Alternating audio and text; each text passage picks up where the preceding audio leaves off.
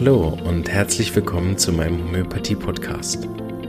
Mein Name ist Marvin Zander und ich freue mich darauf, dir diese alternative Heilmethode näher bringen zu dürfen. Ich werde dir die Hintergründe und Grundlagen leicht verständlich erklären, von meinen Erfahrungen und Erkenntnissen berichten und dir ermöglichen, alle Bereiche dieser ganzheitlich wirkenden Therapie kennenzulernen. Ich freue mich, dass du dabei bist und wünsche dir viele Erkenntnisse bei der heutigen Episode. Ja, hallo, ich bin's nochmal. Ähm, ich bin sehr froh, dass wir zwei großartige Homöopathen auch hatten in den Facebook Live Interviews, die ich jetzt auch hochladen darf. Wir beginnen mit dem Dr. Medved Erwin Vinzenz, alter Freund von uns und äh, begnadeter Tierhomöopath, vor allen Dingen in der Landwirtschaft. Und das zweite Interview, was ich äh, dann bald auch noch da hinzufüge, ist das von der Christiane Krüger. Das Interview mich auch sehr beeindruckt. Sie hat sehr viel inhaltlich auch, ähm, also an, an Fallbeispielen geben können. Das hat mich sehr gefreut und ich glaube, wir hätten noch eine Stunde weitermachen können. So zwei weitere sehr interessante Episoden und mal wieder zum Thema Homöopathie. Viel Spaß damit. Tschüss.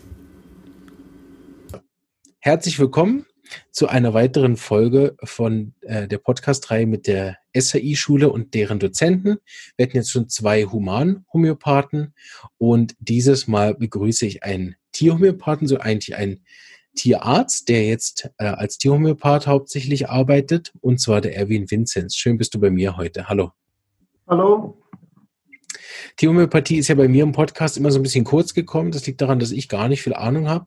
Deshalb freue ich mich, wenn äh, immer mal wieder Leute dabei sind, die richtig Ahnung davon haben. Und du machst es jetzt schon wie lange, Erwin? Wie viele Jahre? Mache das schon knapp 30 Jahre. Ja, genau. Also haben wir jemanden mit sehr, sehr viel Erfahrung und die, diejenigen, die selber in der Homöopathiepraxis arbeiten, die wissen, dass Erfahrung bei der Homöopathie eine ganz, ganz wichtige Rolle spielt. Und da hoffe ich, dass wir heute einen kleinen Einblick haben dürfen bei dir in dein Erfahrungsreichtum. Aber erzähl doch gern, wie überhaupt diese ganze Reise bei dir stattgefunden hat. Wie wird man, kommt man überhaupt zu Tieren?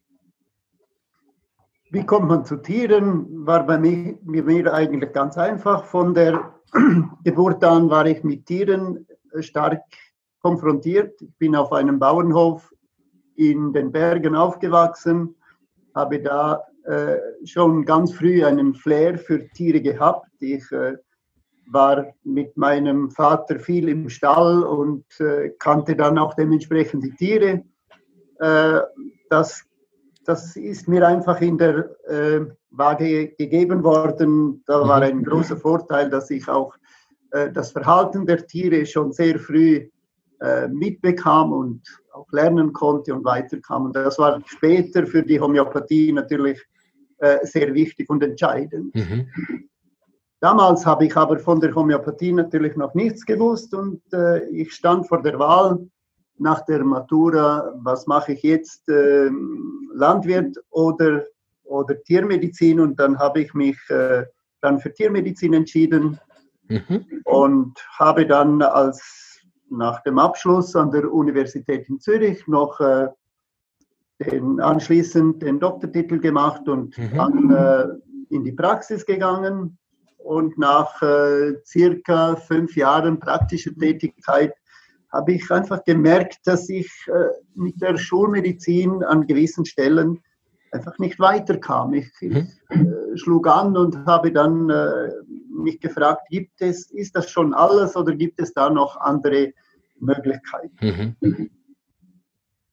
Und nach dem Fragen nach Möglichkeiten bin ich äh, auf die Homöopathie gestoßen und habe dann äh, am Anfang ganz äh, banale äh, Sachen gemacht, vor allem äh, bei der Geburtshilfe und habe gemerkt, ja halt, das funktioniert ja. Und dann habe ich äh, mich entschlossen, mich doch tiefer in die Materie reinzuknien und habe, damals gab es noch keine Ausbildung als solche, sondern habe ich dann äh, mich an verschiedenen Orten weitergebildet, in Deutschland, in Österreich, mhm. etwas auch in der Schweiz, aber vor allem Deutschland und Österreich damals. Kannst du der Fliege sagen, sie möge von der Kamera runtergehen? Ja. Großartig. Also die Tiere sind voll dabei. Wir merken, die Fliege wollte auch vor die Kamera. Großartig. Sehr gut. Äh, wenn so Facebook lässt uns, aber jetzt kommt die, die Mutter Natur und will auch nicht, dass wir filmen. Ist auch gut. Aber wir ziehen es durch. Ähm, was war für dich das, was in der Praxis als Arzt nicht mehr so gut funktioniert hat, wo du dann heute froh bist, dass du mit der Homöopathie arbeiten kannst? Ja, es gab gerade bei der Geburtshilfe beim, beim Nutztier, beim Rind, gab es eigentlich schulmedizinisch keine vernünftigen Arzneien und, mhm. und, und, und, man hatte nichts und war dann vor dem Nichts gestellt und da, das war der Auslöser. Mhm. Und bei der Geburtshilfe habe ich schnell gemerkt, dass mit wenigen homöopathischen Arzneien man sehr viel erreichen kann. Mhm. Also mit zum Beispiel Arzneien wie Caulophyllum, Gelsemium, äh, Pulsatilla kommt man schon sehr weit. Also man muss nicht der große Homöopath sein, um zu merken, dass es funktioniert und dass es eine gewisse Sicherheit gibt. Und das versuche ich auch heute noch an, an den Weiterbildungen, an der SHI, aber auch ich unterrichte auch äh, Landwirte an der Landwirtschaftlichen Schule Planterhof in Langquart, mhm. versuche ich immer die Leute äh, darauf anzusprechen, beginnt mit einfachen, klaren Fällen, mhm. dass ihr merkt, dass, dass die Homöopathie, dass es funktioniert. Und ja. äh, das hat mir gerade mein Sohn vor ein paar Tagen bestätigt. Er ist, hat den gleichen Weg gemacht wie ich, ist mhm. äh, jetzt auch Tierarzt und arbeitet in der Praxis. Und dann kam er heim und hat gesagt, ja, jetzt hatte ich eine Geburt und ich hatte das äh, Degraspasmin, das ist ein schulmedizinische Arznei, hatte ich nicht. Und dann habe ich gedacht, ja, du hast immer gesagt, mit Caulophyllum kann man da viel erreichen. Dann hat er Caulophyllum gegeben und das hat funktioniert. Und er hat zwar die Ausbildung in Homöopathie schon gemacht, aber gleich die, die, das Einsehen, dass es tatsächlich wirkt, mhm. das, das ist, finde ich, noch für jeden wichtig, dass er merkt, aha, den, den Aha-Erlebnis zu haben. Ja. Nicht, dass wir hier oder dass ich hier etwas predige, macht so und das funktioniert und man glaubt nicht so recht, sondern mhm. da in unter der Geburt sieht man das innerhalb von Minuten, dass ja. etwas passiert. Das war für mich immer sehr interessant, ähm, auch zu, zu überlegen, das ist für mich so ein bisschen wie bei, beim menschlichen Säugling, dass man da ja wirklich die Chance hat, auch ähm, Teile von Autosuggestion und Placebo-Effekten auch wirklich gegen zu kontrollieren über die eigene Erfahrung. Und noch eindrücklicher ist es wahrscheinlich, wenn ich vorher wirklich ohne Homöopathie gearbeitet habe und dann mit, dass ich dann wirklich auch eine, eine Sicherheit viel schneller darüber gewinne, weil ich gesehen habe, wie es vorher war und wie es mit Homöopathie ist. Genau, das habe ich natürlich gesehen. Vorher bin ich immer wieder angestanden und mit der Homöopathie habe ich, wenn wir bei der Geburt bleiben wollen, habe ich äh, schnell gemerkt, oha, da, da, da geht was los, da geht mhm. was ab. Ich bin sicher, dass ich viele Geburten äh, dank der Homöopathie äh, machen konnte und äh, einen Kaiserschnitt ersparen konnte. Mhm. Und das, wenn man das vorher und nachher erlebt hat, dann äh, mhm. Äh, muss man sich nicht mehr fragen, ist das ein Placebo-Effekt oder wäre es sonst vielleicht auch gegangen? Nein, für mich ist das dann ganz klar. Ja. Was für mich als, als jemand, der vor allem mit Menschen arbeitet, immer sehr interessant ist die Frage, die werde ich noch ein paar Mal stellen, weil mich das sehr umtreibt, ist, wie kommt ihr zu euren Symptomen? Also, weil bei, bei uns ist es ja so, dass wir den Menschen fragen und dann machen wir dann eine einstündige oder zweistündige Anamnese und man geht die Gemütssymptome durch und die Vorlieben und wie ist die Verdauung und all sowas. Und, und je, je weiter man auch vom Haustier zum Nutztier kommt, umso weniger Symptome hat man ja im Prinzip, weil das Haustier, da weiß der, der ähm, Besitzer vielleicht noch ein, zwei Symptome, oder? ähm, ein bisschen den Charakter hat. Vielleicht hat er auch schon zwei, drei Hunde oder so gehabt. Aber spätestens beim Nutztier, wenn ich dann eine Herde habe von, ich weiß nicht, 100 Kühen, wie finde ich jetzt heraus, dass die eine eine Calcium, die andere eine Podium und die dritte eine, eine Medorinum-Kuh ist und, und unter Geburt ja dann noch viel schwieriger. Da brauchst du, glaube ich, einen Haufen Erfahrung, bis ich das erkenne. Ich denke, grundsätzlich ist das sicher das Schwierigste, was wir haben. Wir, wir haben wenig äh, Symptome, wenig Informationen. Das ist auch der Grund, dass ich vor allem an der landwirtschaftlichen Schule auch äh, äh, Homöopathie-Einführungen gebe. Und zwar versuche ich dort den Bauern oder den angehenden Bauern klarzumachen, dass sie ihre Tiere gut beobachten sollen, dass sie auch für jedes Tier ein, am besten ein Blatt führen, mhm. eine Krankengeschichte, dass sie genau sehen und vor allem auch unter der Geburt merkt man oft, wie sich ein Tier verhält, dass sie das einfach wissen. Und äh, da ist das Feedback sehr gut. Die meisten sagen, sie haben gelernt, ihre Tiere viel genauer zu beobachten. Großartig. Und kleine, kleine Abweichungen vom Normalen zu merken. Mhm.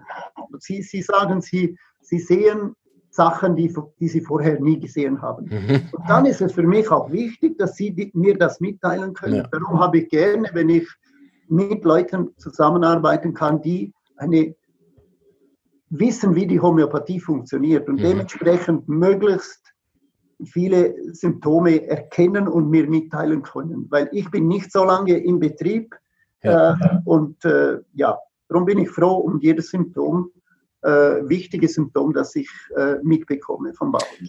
Aber das ist sicher die Krux, das ist das, das Schwierige. In kannst, der Nutztierpraxis vor allem. Kannst du vielleicht mal für mich wirklich zwei, drei so wichtige Symptome mir mal erklären, was das zum Beispiel wäre?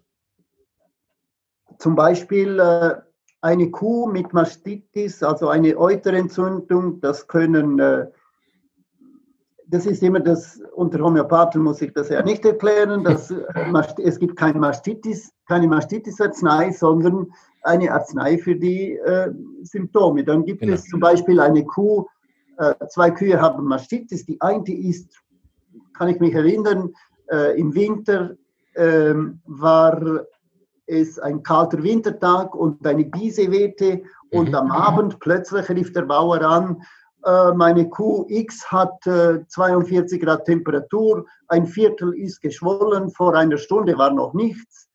Mhm. Und da ging ich zu dem und als ich schon die Stalltüre aufmachte, ich, hatte, ich kannte die Causa, also es war ein kalter Wintertag ja. und eine kalte Biese und ich machte die Stalltüre auf und die Kuh war gerade an, vor mir und die ist aufgesprungen. Wenn die nicht, damals war die angebunden, die wäre davon gesprungen. Die mhm. war richtig panisch, sah die aus. Ja. Und das reichte mir schon eigentlich mhm. die akuten Symptome zum da Aconitum auswählen. Genau. Mhm. Äh, bei chronischen Fällen ist es bin ich viel mehr auf den Bauern auch angewiesen, dass er die, die Symptome dann äh, mir beibringt. Mhm. Oder eine andere Kuh mit der ähnlichen Mastitiden, die, die lag erstaunlicherweise, war der Viertel, also die Hälfte, die haben ja vier Viertel und die lag genau mit diesem Viertel im, im Mistgraben. Also mhm. die, die, irgendwie muss man dann merken, Druck war für sie besser. Mhm. Das, das muss man einfach sehen dann. Mhm. Und wenn ich auch im Stall gehe, ich, ich renne nicht wie vielleicht als Schulmediziner würde ich einfach zu den Patienten hier hingehen, schnell eine Diagnose stellen und Mastitis zum Beispiel und dann sie mit Breitbandantibiotikum behandeln und das war und vielleicht noch Entzündungshemmer und das war's. Mhm. Wenn ich homöopathisch behandle, dann gehe ich schon anders auf den, ich mache schon die Stalltüre anders auf. Ich, ich versuche dann schon möglichst viele Sachen zu sehen im, im Bestand und im, beim entsprechenden Tier. Ja. Also für mich ist eine, ein Tag, den ich homöopathisch sehr viele Sachen mache, viel anstrengender als rein schulmedizinisch ja. zu behandeln. Also es ist anspruchsvoller, aber es ja. ist auch spannender und es macht äh, ja auch viel mehr Freude und Genugtuung. Ja. Ein kurzes Hallo an, an unsere Zuschauer. Da sind einige dabei, die live dabei sind. Für die, die es vielleicht äh, nicht gesehen haben oder gesprungen sind von dem einen Video zum anderen. Ähm, ihr dürft gerne Fragen stellen in den Kommentaren. Ähm, die, die ich sehe, die gebe ich dann an den Erwin weiter und wir versuchen sie gemeinsam zu beantworten. Wenn euch was interessiert, einfach gerne in die Kommentare schreiben. Ähm, ich wollte noch gern äh, eine Sache mit dir besprechen. Du warst ja auch mit in Goa einmal oder, so, oder sogar zweimal? Zweimal, zweimal genau. Ähm, wie, wie war das so für dich ein Erlebnis als jemand, der hauptsächlich mit, mit Tieren eben arbeitet in der, in der gängigen Praxis, dann mal Dr. Hughes zu sehen, wenn er den 80 Patienten am Tag behandelt, äh, Menschen? Äh, das war sehr spannend und sehr interessant. Darum war ich auch zweimal, zweimal äh, in Goa. Und natürlich Dr. Hughes, das war natürlich äh, für mich äh, der Homöopath und ein sehr gutes Beispiel, wie er das machte. Äh, ich darf es kaum sagen, aber es kam mir zum Teil sehr ähnlich vor wie bei uns im Stall. Wir, wir können da auch nicht, vor allem bei akuten Sachen, wir müssen auch uns relativ schnell entscheiden und ich habe nie bei vielen Situationen nicht die Möglichkeit, mich zurückzuziehen und dann repertorisieren und dann äh, endlich irgendwann die Arznei zu haben, sondern ich muss möglichst viel aus der Zeit herausholen, die ich dort bin. Weil die Landwirte, äh, eben, das ist mhm. der Allgemeinbetrieb, die wollen dann, dass das äh, vorwärts geht und ja. ja. Darum war das für mich in Goa sehr spannend und ich, äh, für mich war das nicht, es, ist, es war eine, eine gute, also ich lernte viel aber ich gehe eigentlich im ähnlichen Stil beim, beim Tier vor. Mhm. Das habe ich mir nämlich noch fast gedacht. Ich habe gedacht, man, man oft reden sie ja dann auch auf Hindi oder sogar auf dem lokalen Dialekt, sodass man auch tatsächlich inhaltlich fast nichts versteht und dann auch äh, als Europäer darauf angewiesen ist, eben zu beobachten. Oder was du ja vorher mit der Stalltür auch gut gesagt hast, das machen wir bei uns in der Praxis ja auch, dass die Anamnese beginnt mit dem Händeschütteln, also schon bereits wie der Patient im Wartezimmer sitzt. Manchmal, manchmal ist die Arznei da schon klar. Ne? Ja, ja, das ist äh, manchmal wirklich der Fall und man, man ist auf jede Kleinigkeit äh, angewiesen und muss wachsam sein, sein um um alle oder möglichst alle Symptome oder möglichst viele Symptome zu erkennen und dem dementsprechend dann zuzuordnen und dass man vielleicht äh, ein paar, wenn ich, ich bin, ich habe fast lieber, ich habe äh, drei Symptome, drei gute Symptome, als mhm. ich habe zehn schlechte Symptome. Das ist, ja, da versuche ich mich dann auf die wichtigen zu konzentrieren und die anderen dann äh, eher auszublenden. Und ja. habe dabei äh, gute Erfahrungen gemacht. Ja. Wir haben eine Frage oft aus dem Publikum von Katharina. Die hat äh, zwei Fragen, die so ein bisschen miteinander zusammenhängen. Benutzt man bei Tieren nur Soden? Ist die erste Frage. Und darauf folgt dann, arbeitet man miasmatisch? Kannst du dazu was sagen? Ja, man, also ich kann von mir reden, ich benutze Nosoden, wie Tuberculinum, Bacillinum, äh, Carcinosinum und andere. Und miasmatisch habe ich in den letzten Jahren immer mehr versucht, äh, auch Miasmen äh, reinzubringen. Vor allem bei chronischen Sachen äh, ist das äh, sehr hilfreich. Das habe ich auch von äh, Dr. Hughes eigentlich äh, gelernt. Schon früher war ich mal da bei äh, äh, Frau Novozin und Herr Knaffel, Kollege Knaffel. Und mit äh, die Angehensweise von Dr. Hughes habe ich das dann äh, immer vertieft. Mhm. Und wende das schon auch an, ja. Ich habe nur eine Sache, die mich immer wieder interessiert, wenn ich mit, mit Homöopathen spreche. Also ich kann ja mir schon vorstellen, dass es einen riesen Unterschied gibt zwischen Hund und Kuh, ne? dass ich da ja auch wirklich sozusagen nicht nur das, das Pathognomonische, also was an der Krankheit normal ist, studieren muss, sondern auch, glaube ich, je nach Rasse muss ich, glaube ich, sogar studieren, oder? Die einzelnen Rassenmerkmale.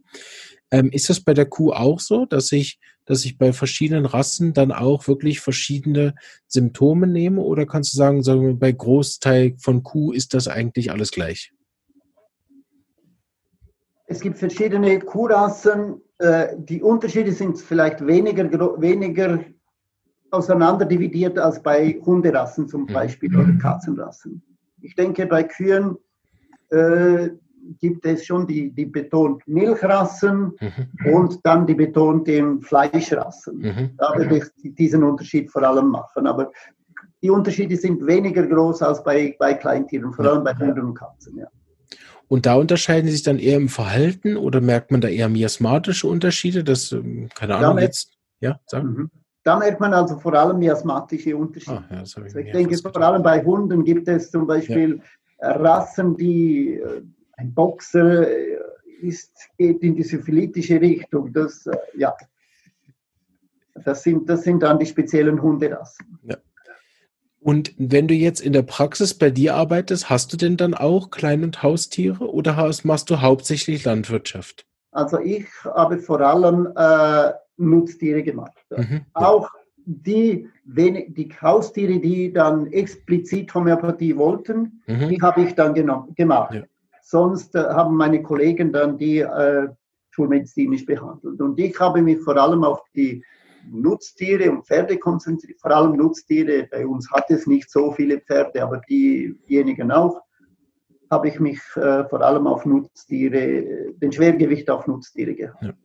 Und dort ist der, der Druck von, von unten, von den Landwirten, immer mehr be, äh, gekommen, dass sie auch Homöopathie wirklich einsetzen wollten. Und das hat natürlich in der Landwirtschaft äh, verschiedene Gründe. Mhm. Der erste, es kann sein, Biobetriebe, die überzeugt biologisch äh, arbeiten wollen und möglichst wenig allopathische Arzneien wollen. Aber oft merke ich, dass es die Absetzfristen äh, entscheidend sind. Mhm. Oder wenn ich eine Kuh mit Mastitis behandle, schulmedizinisch, dann ist da die Milchsperre für äh, 10, 14 Tagen, ist die ja. weg. Und wenn ich äh, die homöopathisch behandle, dann braucht er die Milch äh, von dem Viertel, die schlecht ist, vielleicht ein paar Melkzeiten äh, wegschütten, aber die restliche Milch kann er, kann er verwerten. Ja. Und das ist mir zum Beispiel äh, vor zwei, drei Jahren mal, mal vorgekommen, da ich, erst, da ich selber erst gemerkt habe, was, was das bedeutet kam ich an einem Abend in einem Stall mit circa 25 Milch, Milchkühen und die hatten am Abend plötzlich von diesen 25 hatten 20 Hochfieber, 41 Grad Fieber, struppiges Haarkleid, nichts mehr gefressen, die standen da wie äh, tote Fliegen. Und da war der Bauer dann schon geschockt und die erste Frage war, ja, was mache ich jetzt mit der Milch? Und dann hat er mir gesagt, kannst du da nicht mit der Homöopathie, das war sonst nicht ein, einer, der eigentlich immer Homöopathie wollte, kannst du da nicht was mit der Homöopathie machen? Und er hat gesagt, wenn ich die Milch von meinen 20 Kühe zehn Tagen wegschmeißen muss, dann ist der Verlust groß. Mhm. Da habe ich mit Homöopathie die 20 Kühe behandelt, gesagt, am anderen Morgen komme ich und, und ich will wissen, wie das weitergeht, wie ich den Verlauf äh, beobachten.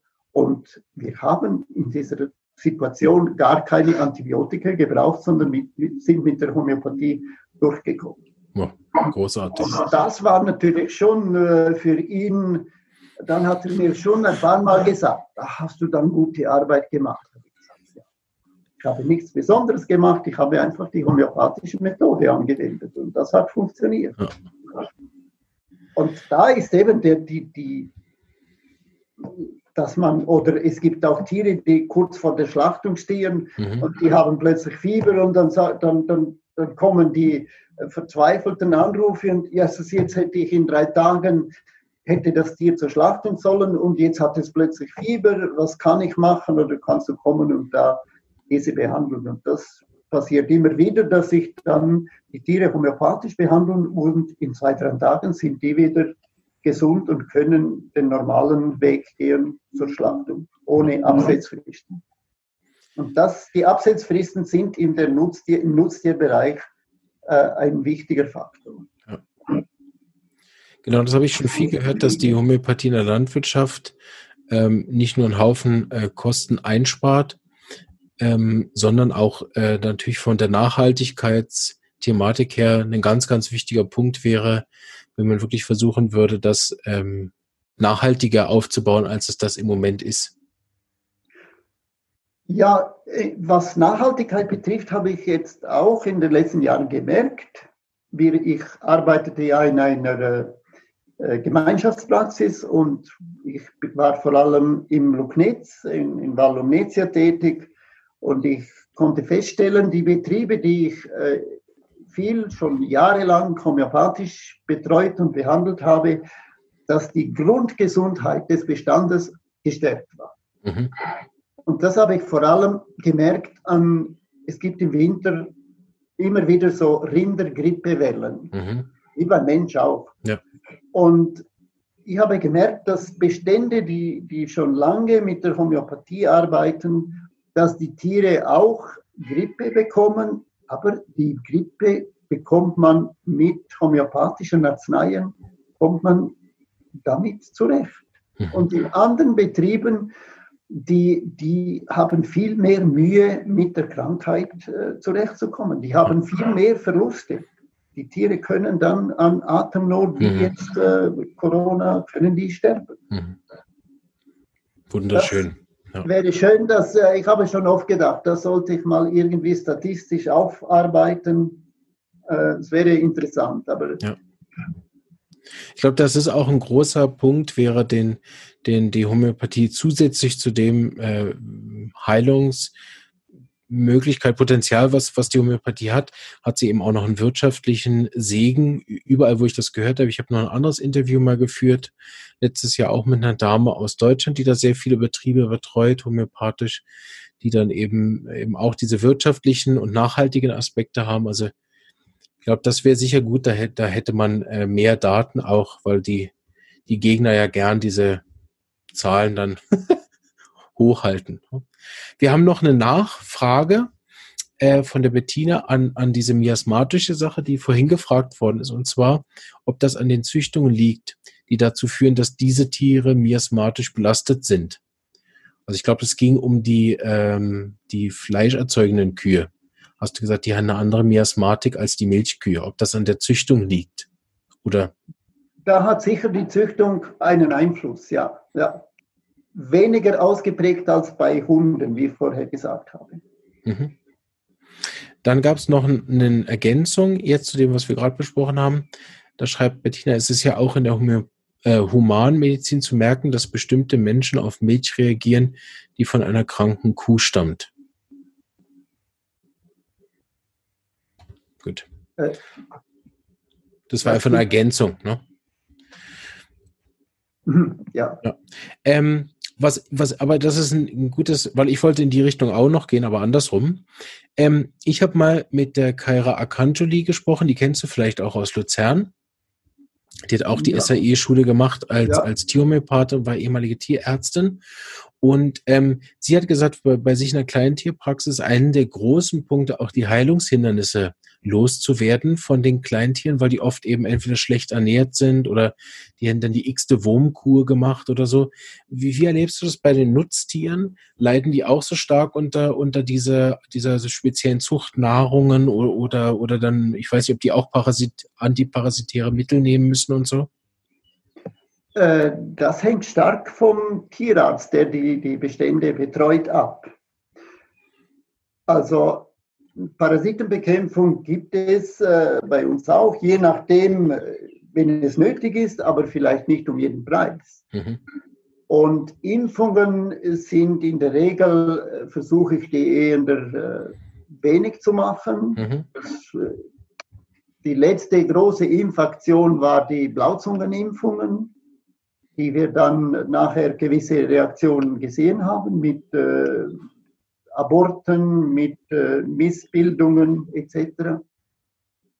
Aber es ist vielleicht weniger der Fall als bei Kleintieren oder vor allem auch bei Pferden.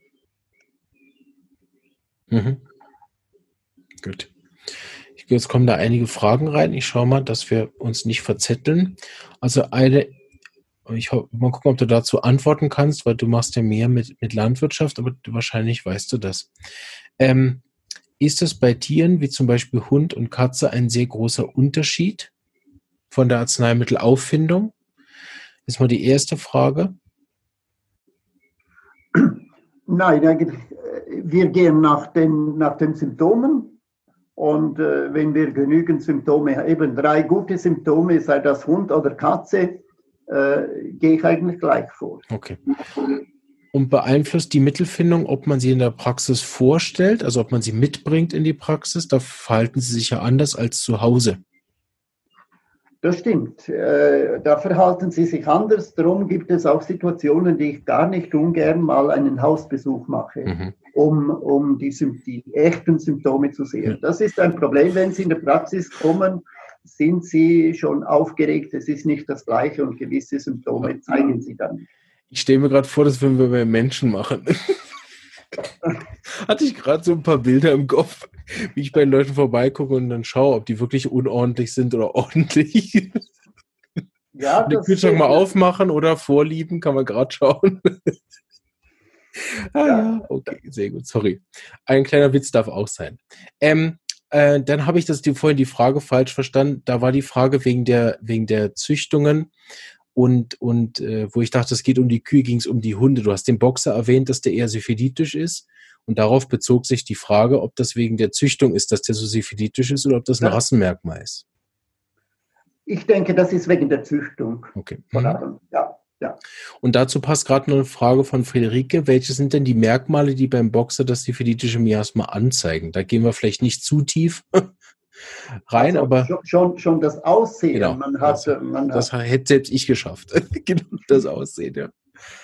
Kannst du das ein bisschen beschreiben für, für Ja, man die? hat, er, er hat eine, eine reduzierte äh, Nasenstruktur, er hat Mühe mit der Atmung, er hat äh, eine Tendenz zu, zu Tumoren, ähm, könnte vielleicht auch noch eine gewisse psychotische äh, Komponente mit einbezogen sein. So mhm. versuche ich dann äh, äh, die, das Miasma zu, zu äh, festzulegen. Mhm. Ja. Also ich will nicht sagen, ein Boxer ist rein syphilitisch, der kann durchaus einmal auch eine psychotische Komponente haben. Mhm. Ja, wie beim Menschen, gell? Da ist ja manchmal auch das Aussehen, denkt man, oder? Das ist dann lang, dünn, schlank äh, isst viel, nimmt nicht zu und man hat gerade das Gefühl, aha, super, das ist 100 pro ein tuberkularer Mensch. Ja. Und wenn man mit ihm redet, stellt man fest, er ist hochpsychotisch. Das ist ja dann beim Tier wahrscheinlich auch so. Das ist, das finde ich eben das Spannende. Das äh, war für mich so eine Zusammenfassung heute auch nochmal von dem, was ich verstanden habe über Tiere, dass auch da eben die Einzigartigkeit genauso zu finden ist wie nachher äh, bei Menschen. Also jeder Fall ist ja einzigartig, jeder Fall ist ja individuell und das eben dann beim Tier genauso auch zu finden. Ja, ja, ja, ja. ja. Es, es ist gefährlich, irgendwie ein Tier nach, nur nach der Rasse zu beurteilen. Genau, ja. Super, ich würde jetzt noch gegen Ende, wir, wir sind gut in der Zeit, noch den Haken schlagen zur SAI, wo du ja unterrichtest. Ähm, das ist ja ein ganz schön weiter Weg von dir bis nach Zug. Ähm, wie bist ja. du dazu gekommen, an der Schule zu unterrichten? Ähm, wie ich das, dazu gekommen bin, mhm. da hat man mich angefragt, ob ich äh, Interesse hätte, da mitzumachen und zu unterrichten. Und äh, war ich zuerst ganz überrascht und habe dann doch zugesagt, äh, wenn ich das ordentlich machen kann. Ja, wieso mhm. nicht? Und mein Antrieb war vor allem, die Homöopathie jungen Menschen beizubringen. Mhm das war eigentlich mein, meine Triebfeder, das, die, die Homöopathie zu unterstützen und die weiterzugeben. Mhm. Und äh, eben, ich habe mich immer in der Andreas Hayes Schule äh, wohlgefühlt und mit Dr. Hughes auch eben zweimal in, in Indien gewesen. Und das war für mich äh, immer, das waren immer positive und lehrreiche Erfahrungen. Und wenn man die weitergeben kann, äh, ja, bin ich glücklich und zufrieden. Ja. Ich wollte vor allem auch, das darf ich vielleicht auch sagen, äh, das habe ich mit Martin Kasche auch besprochen, habe gesagt, wir sollten äh, vielleicht versuchen, auch mehr äh, Tierärzte äh, als Zweitausbildung zur Homöopathie führen. Mhm.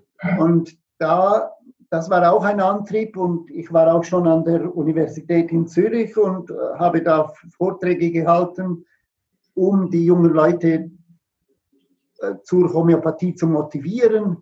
Und da ist bis zur Zeit noch, äh, ist das noch ein bisschen harzig. Die Leute haben ein strenges schulmedizinisches Studium und irgendwie nach den fünf, sechs Jahren wollen die mal arbeiten und nicht noch ein zweites mhm. Studium anhängen. Und da sind wir zurzeit dran, irgendwelche Lösungen zu suchen, mhm. die Leute oder zum Teil solche Leute auch äh, äh, zur Homöopathie bringen. Ja. Sehr gut. Ähm, kannst du kurz einen kleinen Überblick geben, was du alles an der SEI unterrichtest, dass man sich das so ein bisschen vorstellen kann, wenn man jetzt keine Ahnung hat, was, was Tierhomöopathie-Studium, was, was beinhaltet das ungefähr? Also ich unterrichte an der SHI, habe ich mal äh, sieben, acht Arzneimittel, die ich unter, äh, unterrichte, die ich äh, näher anschaue und dann anhand, anhand von Beispielen, die ich auch erläutere, dann äh, auch die, die grundsätzlichen äh, äh, theoretischen Sachen kommen immer wieder, fließen auch immer wieder rein. Mhm.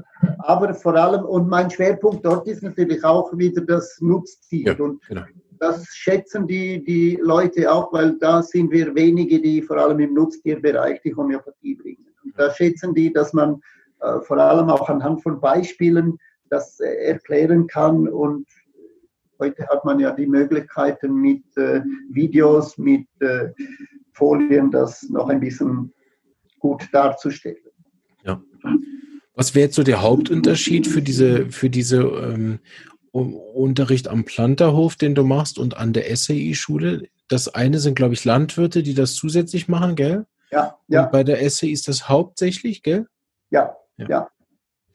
Also bei der SAI sind das natürlich Leute, die äh, viel mehr Grundwissen haben und die natürlich viel tiefer in die Homöopathie einsteigen. Es ist mhm. natürlich auch für den äh, Dozenten, du dozierst auch ja, mhm. weißt du, ist es eigentlich anspruchsvoller, weil da kommen natürlich schon äh, immer wieder Fragen, die einem schon herausfordern. Ja. Ähm, an der landwirtschaftlichen Schule geht es mehr um die Homöopathie zu erklären und was die Homöopathie kann und wie Sie als Landwirte vor allem den Homöopathen dann unterstützen können, indem dass Sie vor allem, die, also dort lege ich sehr, sehr viel Wert auf die Beobachtung. Mhm. Ihre Tiere zu erkennen, beobachten, ja. Symptome zu realisieren. Mhm. Und ich habe schon gut äh, viele Feedbacks gekommen, bekommen, dass Sie eben das ernst genommen haben und dementsprechend auch äh, diese Symptome, also die Tiere ganz anders angeschaut haben. Und ich sage immer, da fängt es an. Wenn man die Symptome nicht erkennt, dann, dann, dann kommt man nicht weiter. Man muss die Symptome und die Anamnese, die ist entscheidend. Alle Patienten, die zum Humanhomöopathen gehen, haben hoffentlich jetzt gut zugehört. Weil bei uns ist das auch so. Ach, was wäre das schön, wenn der Patient schon mit seinen Symptomen käme. Man müsste gar nicht fragen. Ja, wissen Sie, seit diese Biese war und seit, na, das wäre großartig, ne, wenn der so käme. Ähm, apropos Fragen, die uns herausfordern, wir haben noch eine von Karen. Ähm, wir hatten beim Pferd tolle und sehr schnelle Besserung bei Strahlfäule. Strahlfäule? Strahlfäule, Strahlfäule. ja. Gut. Mhm. Der Hufschmied war sehr überrascht. Wie lange kann ich das Mittel geben? Ich glaube, das ist eine Grundlagenfrage, wenn ich das richtig verstehe. Ja, wenn, wenn das geholfen hat, wenn, wenn eine Reaktion stattgefunden hat, dann äh, stoppen, dann genau. gebe ich nichts mehr weiter. Genau. Da verweise ich auf meinen Podcast äh, Arzneimittelwiederholung. Irgendeine der ersten 20 Folgen wird das sein. Sobald die Arznei eine Verbesserung erzeugt hat, aufhören. Außer der äh, Tierhomöopath hätte es anders verordnet. Nein, in der Regel, das ist ja der, der, der, der in der Nutztierpraxis vielleicht weniger als bei Pferden, Hunden und Katzen, dass die Leute äh, die Tendenz haben, die Arznei, die wollen immer länger etwas geben. Mhm. Beim, beim Nutztierhalter ist das Problem, die sind froh, wenn sie einmal oder zweimal was machen müssen mhm. und dann ist die Sache in Ordnung. genau. Sehr gut. Hier gab es noch einen Kommentar. In Österreich, da geben die Bauern den Kühen auch Globuli, nur selber, da nehmen sie sie noch nicht. Soweit sind wir noch nicht. Wie siehst du das? Also da ist der Hinweis, dass in Österreich sozusagen die Bauern zwar ihre Tiere behandeln, selber aber keine Arznei Globuli einnehmen, oder? Also siehst du das auch bei dir, dass die Landwirte zwar ihre Kühe dann bei Mastitis super Erfolg haben, aber selber immer noch skeptisch bleiben für sich? Nein, eigentlich nicht, nein. Nein, ich habe, äh, ich gebe auch so, äh, einfache Sachen habe ich auch schon die Bauern, fragen die mich dann, ja, ich mhm. habe mein Kind, das das und jenes Problem hat.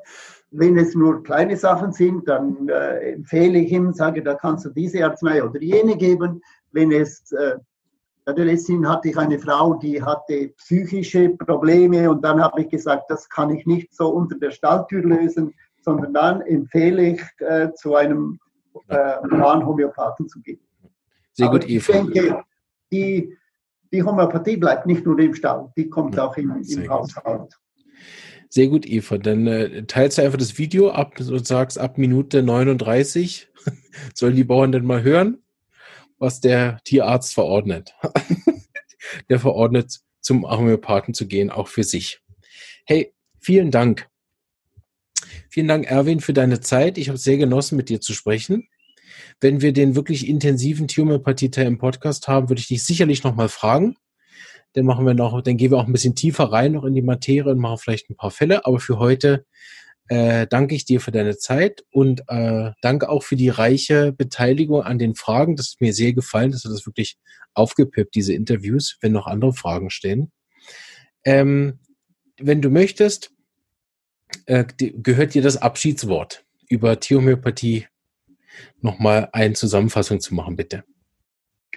Danke ich, mein Wunsch ist oder war schon länger und ist auch in Zukunft, dass die Homöopathie äh, schön bei den Leuten wie bei den Tieren ankommt und das angewendet wird, äh, weil diese Methode macht uns wirklich gesünder und die Belastung ist gleich null. Es lebe die Homöopathie auch in Zukunft. Vielen Dank, Erwin. Ich wünsche euch einen ganz schönen Abend und äh, am, am Morgen um 15 Uhr kommt noch die Frau Krüger, die auch schon im United to Heal war. Die wird auch noch über Tierhomöopathie an der SAI erzählen. Da kriegen wir vielleicht nochmal äh, ein paar andere Blickwinkel zu dem ganzen Thema. Danke und einen schönen Abend euch da draußen am Computer. Tschüss.